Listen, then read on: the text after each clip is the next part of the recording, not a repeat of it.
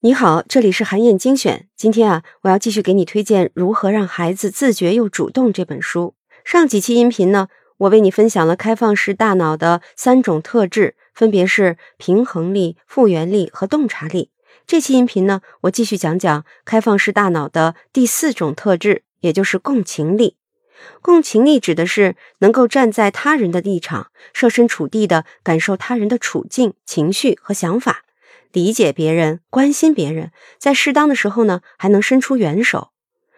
有共情力的人啊，包容性更强，很少感到沮丧和愤怒，也很少去评判别人，人际关系会更紧密，整体的幸福感也会更强。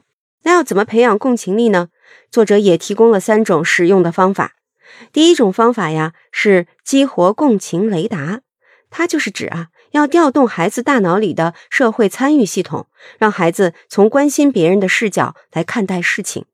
比如，可以通过角色扮演，帮助孩子用接纳和友善的心态理解别人的处境。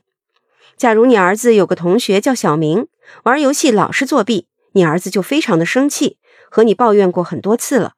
这个时候啊，你可以让儿子扮演小明，然后你就问他：“小明，你玩游戏为什么老是作弊？”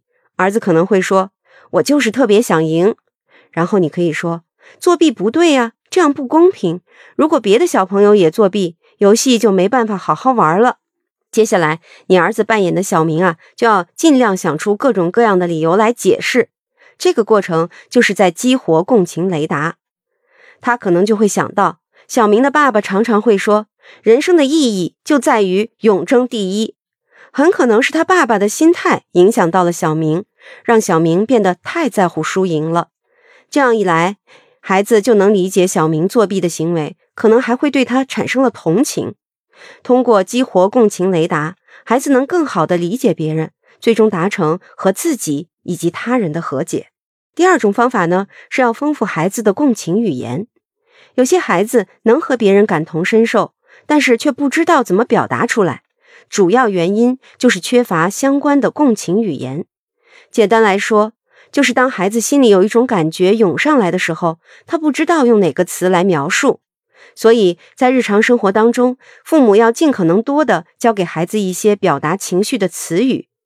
有一个很简单的办法，就是把情绪对照表贴在家里，经常让孩子看看，帮助孩子更好的了解和识别不同的情绪。打开阅读资料，你就可以看到一张情绪对照表。更好的做法是，你可以找到一些表达不同情绪的真人照片，用中英文把解释给标注好。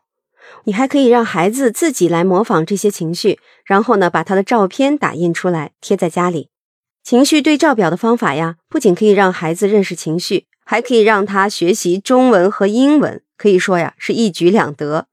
那在真实的情境里，要怎么丰富孩子的共情语言呢？你可以想象这样的一个场景。你的女儿在泳池边和其他小朋友玩，结果一不小心把旁边的小弟弟推下去了。这时候啊，很多父母的第一反应就是冲过去拉着自己的孩子给别人道歉。但是更好的做法呢，是你要先拉起自己女儿的手，让她的情绪平复下来，然后你要先跟她来谈一谈。你可以蹲下来，让自己的视线比孩子低一些。你可以问他刚才怎么了。为什么小弟弟会掉到水里呢？女儿可能会说：“我一转身不小心撞到他了，他就掉下去了。”接下来你可以说：“你现在感觉怎么样？”如果孩子说不清楚，你就可以适当的引导他：是害怕、着急，还是在担心小弟弟？这么问的目的，主要就是让孩子能够描述出他的感受。接下来呀，你还可以说：“你觉得小弟弟现在是什么样的感受呢？”孩子可能会说。弟弟应该很害怕，因为他哭得很厉害。这个时候，他就能和其他人之间产生情感共鸣了。接下来，你就可以进一步引导孩子表达出自己的关心。你可以说：“小弟弟哭得那么厉害，咱们做点什么事儿能让他不那么害怕了呢？”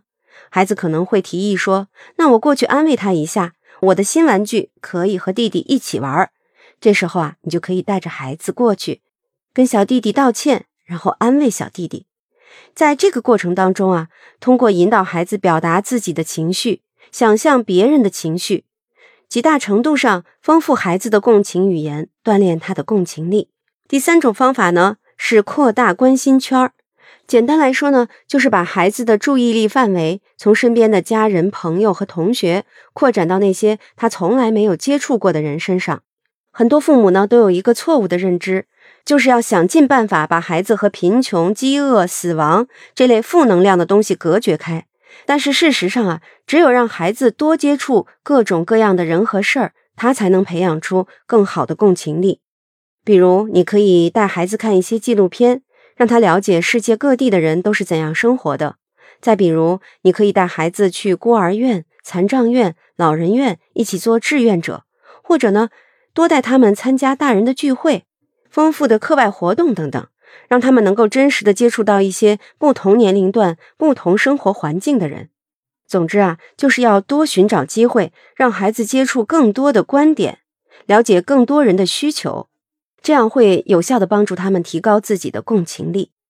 我建议你呢亲自读一读《如何让孩子自觉又主动》这本书，书里提到的方法呢，可以帮助你和孩子一起培养开放式大脑，实现共同成长。好，以上呢就是我为你分享的内容。我在阅读资料里为你准备了本期音频的金句卡片，欢迎你收听《如何让孩子自觉又主动》的全本有声书。